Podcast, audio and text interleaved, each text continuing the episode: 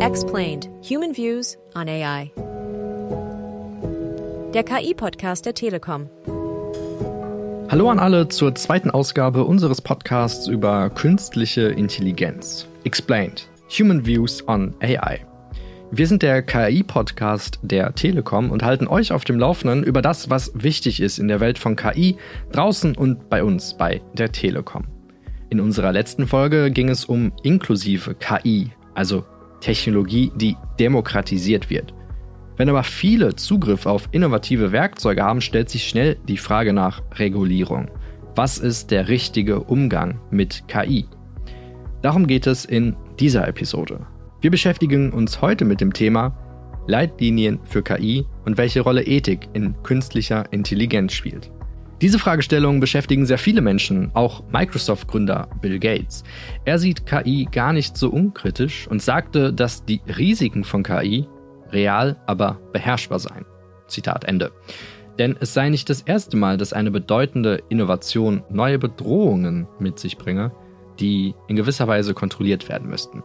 Naja, die KI-Revolution vergleicht er dann mit der Einführung des Autos. Auch Autos hat man ja nicht verboten, sondern wir haben stattdessen Geschwindigkeitsbegrenzungen eingeführt, Sicherheitsstandards, Airbags, Zulassungsvorschriften, Gesetze gegen Trunkenheit am Steuer. Insgesamt also Verkehrsregeln. Braucht es Verkehrsregeln auch für KI? Das besprechen wir nach den AI-Updates. Redaktionsschluss für diese Folge ist Donnerstag, der 3. August 2023. Ein Zwischenergebnis einer schwedischen Studie zeigt, dass der Einsatz von künstlicher Intelligenz bei Mammographien die Erkennungsrate von Brustkrebs um 20 Prozent verbessern könnte. Bei der Studie wurden Mammogramme von über 80.000 Frauen analysiert. Eine wichtige Erkenntnis war auch, dass durch den Einsatz von KI die Arbeitsbelastung der Ärzte und Ärztinnen reduziert werden könnte. Trotz positiver Ergebnisse sind diese zunächst nur vorläufig und bestätigen noch nicht, dass die KI bereit ist, in den Screenings eingesetzt zu werden.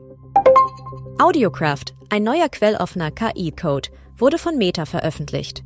Dieser ermöglicht es Nutzern, Musik und Klänge vollständig von generativer KI zu erzeugen. Insgesamt besteht dieser aus drei KI-Modellen – MusicGen, AudiGen sowie Encodec-Decoders, die auf eine umfangreiche Bibliothek von Klangdaten zurückgreifen und Musik und Klänge ausschließlich auf der Grundlage von Prompts erzeugen. Noch mangelt es aber an Vielfalt der Musikdatensätze und auch die Ergebnisse hören sich noch immer recht künstlich an.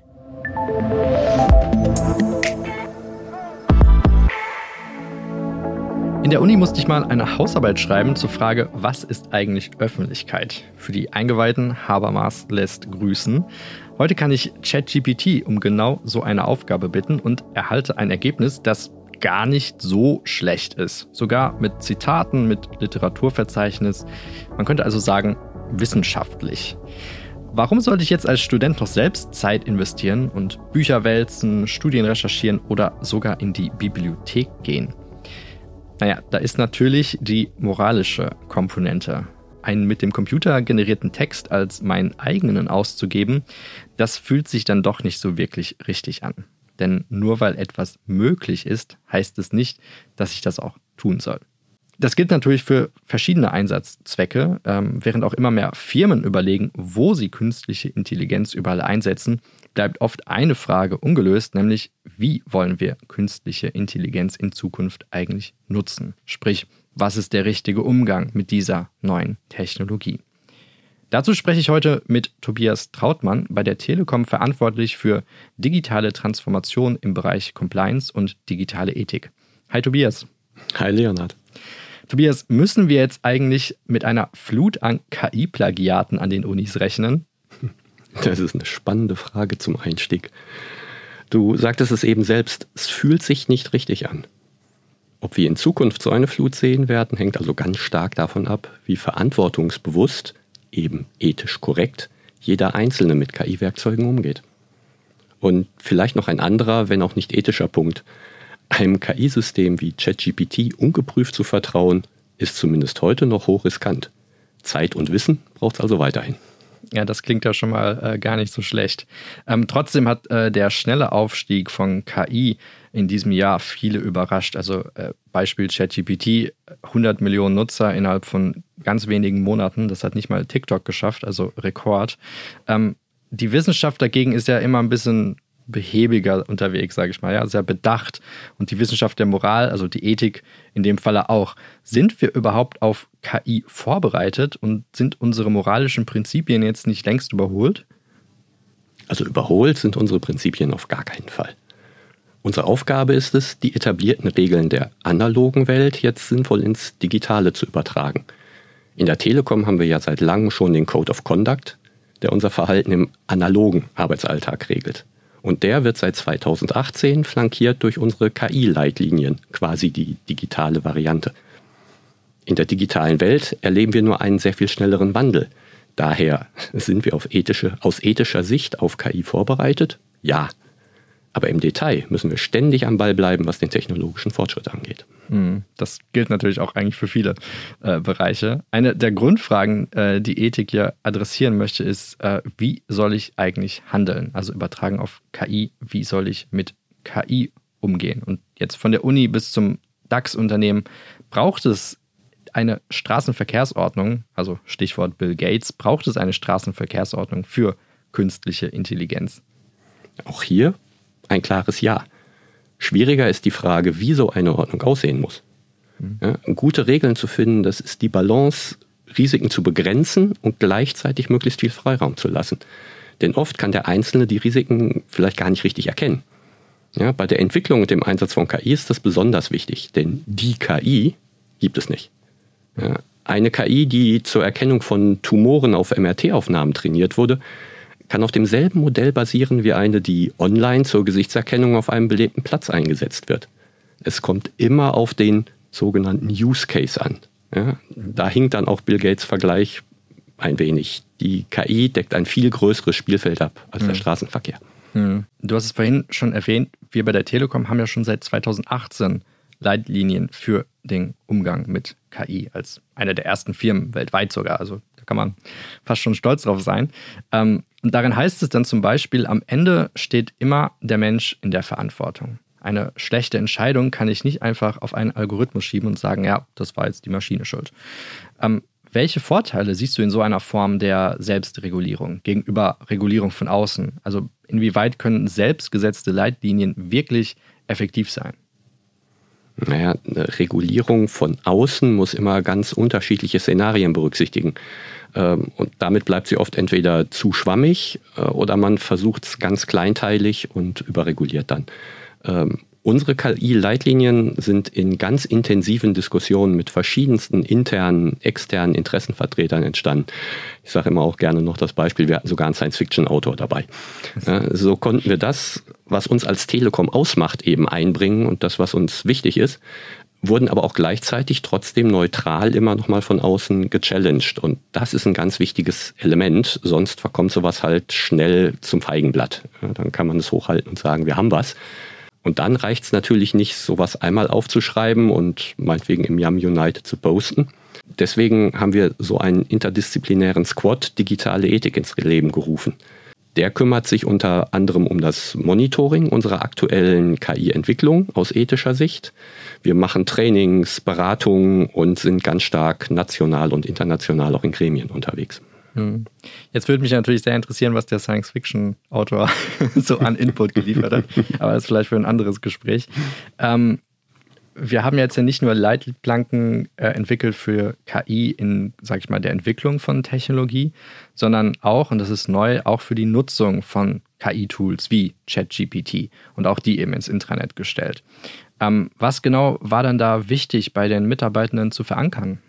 Mit diesem Handlungsrahmen für ChatGPT ist es uns gelungen, wirklich diese Ermöglichungskultur zu etablieren. Ja, Experten aus verschiedensten Bereichen, insbesondere auch Datenschutz und Recht, ja, die haben sich quasi für uns alle die Nutzungsbedingungen intensiv angeschaut, geprüft und konnten so natürlich mit einfachen, klaren Regeln dann grünes Licht für eine freiwillige dienstliche Nutzung von ChatGPT geben. Ja, also einfache Regel heißt zum Beispiel, stell keine Interna ne, bei ChatGPT ein. Ist vielleicht gesunder Menschenverstand, aber sollte nochmal gesagt werden. Und damit haben die Mitarbeitenden halt die Möglichkeit, diese Technologie mit ihren Stärken und Schwächen kennenzulernen und haben trotzdem Rechtssicherheit im Einsatz. Und das müssen wir für jedes System neu angehen, denn jeder Anbieter hat oft ganz unterschiedliche Regeln. Ne? Sind wir mal ehrlich, wann hast du oder ich das letzte Mal intensiv AGBs oder Datenschutzbestimmungen im Detail gelesen, wenn man die nächste App installiert hat. Ja, äh, erwischt, würde ich mal sagen. In der Tat, also das ähm, äh, überspringt man gerne mal. Was ich aber gelesen habe, äh, 2021 hat die UNESCO einen global gültigen Völkerrechtstext zur ethischen Entwicklung und Nutzung von KI verabschiedet, mit dem Ziel, ähm, eine Grundlage dafür zu schaffen, dass KI-Systeme zum Wohle eben der Menschheit eingesetzt werden können. Das ist dann der Einzelne, die Gesellschaft, die Umwelt, Ökosysteme. KI soll einfach keinen Schaden erzeugen. Also ziemlich deckungsgleich im Grunde mit dem, wie wir bei Human-Centered Technology unterwegs sind. Wo siehst du denn da die äh, größten Herausforderungen, um dieses Ziel zu erreichen? Ja, vielleicht nochmal zurück zu Bill Gates. Im Straßenverkehr hat ja auch jedes Land seine eigenen Regeln. Und KI-Systeme werden aber oft grenzüberschreitend oder sogar global entwickelt und eingesetzt, wie vieles in der Digitalisierung. Und wie können also diese Empfehlungen der UNESCO, die wirklich sehr, sehr gut sind, äh, global, aber auch einheitlich konkretisiert werden? Denn am Schluss geht es ja um die Umsetzung. Und da vergessen wir häufig, dass in der Welt halt ganz unterschiedliche Ansichten zu ethischen Werten existieren. Ja, was für uns in Europa zum Wohle der Gesellschaft, der Umwelt oder auch der Gleichstellung ist, sieht man in anderen Regionen der Erde vielleicht ganz anders. Mhm. Und ein anderer Aspekt ist sicherlich auch der der Kommerzialisierung. Ja, ähm, du hast diesen Aspekt der Ethik am Anfang sehr, sehr gut beschrieben. Nicht alles, was möglich ist, ist auch richtig. Aber manchmal ist es trotzdem kommerziell sehr lukrativ. Und da schließt sich dann so ein bisschen auch der Kreis zum Studenten. Ja, mache ich es trotzdem, obwohl es sich falsch anfühlt. Und diesen inneren Kompass zu stärken von uns allen, aber auch als Unternehmen, das ist halt eine ganz, ganz wichtige Aufgabe. Mhm. Es soll ja auch sogar schon Uniprofs gegeben haben, die äh, hingeschmissen haben, äh, rein wegen KI. Das sicherlich ist auch der falsche Weg. Also ich glaube, die neuen Technologien sinnvoll zu integrieren, äh, dann auch in Lehre, Forschung, Wissenschaft oder eben bei uns bei der Telekom. Ich glaube, das ist äh, eine der Aufgaben und toll, dass ihr äh, da schon so eine gute Vorarbeit leistet. Vielen Dank für deine spannenden Einblicke in dieses Thema. Sehr, sehr gerne. Hat viel Spaß gemacht.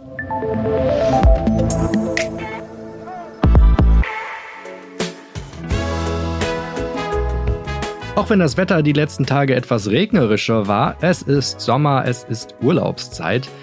Doch so schön auch diese Zeit ist, einen Urlaub zu planen, das nimmt dann wiederum viel Zeit in Anspruch und kann lästig werden. Wusstet ihr, dass ChatGPT auch für eure Urlaubsplanung einsatzfähig ist? Nennt einfach Start und Enddatum, Zielort und was euch am Urlaub wichtig ist und ChatGPT spuckt euch einen Plan aus, inklusive sogar der wichtigsten Sehenswürdigkeiten an eurem Urlaubsort. Warum nicht einfach mal der KI hinterherfahren? Vielleicht funktioniert es ja und man entdeckt sogar noch etwas Neues. Das war's auch schon mit Folge 2. Habt ihr Themen oder Ideen im Kontext AI, die ihr mit uns teilen wollt? Schreibt uns doch direkt bei Spotify unter dieser Folge oder schickt uns eine E-Mail an podcasts.telekom.de. Beides verlinke ich euch in den Show Notes. Danke fürs Zuhören und bis zum nächsten Mal.